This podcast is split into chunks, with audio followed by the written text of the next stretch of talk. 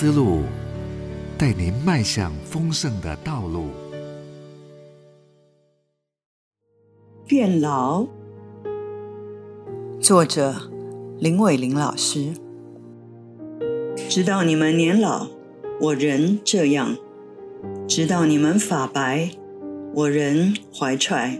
我已造作，也必保抱；我必怀抱，也必拯救。以赛亚书四十六章第四节。六十五岁以上人口若占总人口比例达百分之七，国际上就称之为高龄化社会；若占总人口比例百分之十四，则为高龄社会；若达到百分之二十，则为超高龄社会。台湾早于一九九三年就成为高龄化社会，就是占百分之七。二零一八年则转为了高龄社会，也就是占比在十四。而国发会推估，我们将在二零二五年迈入超高龄社会，也就是六十五岁以上人口占总人口的百分之二十。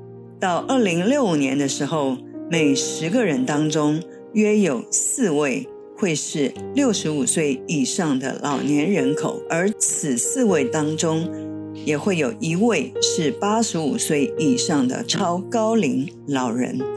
高龄社会正式成为台湾的身份之一，所以每一个人都值得关心这个议题。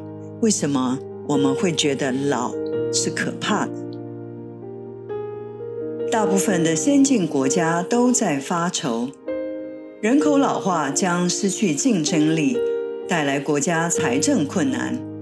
言下之意，老人是种消耗，而又不得不处理的负资产。我在朋友的身上感受到了这样的压力，不是因为他很老，而是本就腿残，近来。又中风，中风使他被迫退休，免得压力可能随时导致下一个中风。医生说，那将不只是如今的半生，而是可能带来生命威胁。当我们还在活跃、忙碌的服侍，他强烈感受到被遗弃、被拒绝、被隔离、被遗忘，群组中。几个当年老友传着他的抱怨与诉苦，却都不知如何安慰。大家不敢做太多的承诺，因为忙碌或距离的相隔，更可能是自己也没有预备好面对这变老的真相。工作尽管辛苦，是一种自我价值的呈现。当人。不再展现产能，去助人，去关顾缺乏者，而是成为了受助缺乏者，人就遇见了生命真正的考验。即使是基督徒，也害怕落入此番光景吧？这是为何人们会渴求神迹，期待翻转命运？因为老、病、残都在走向枯干的死亡。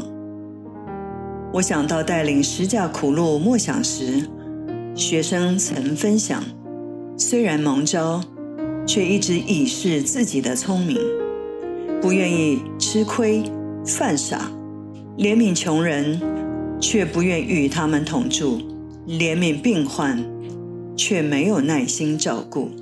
怜悯世人的苦，却不要与他们一同受苦。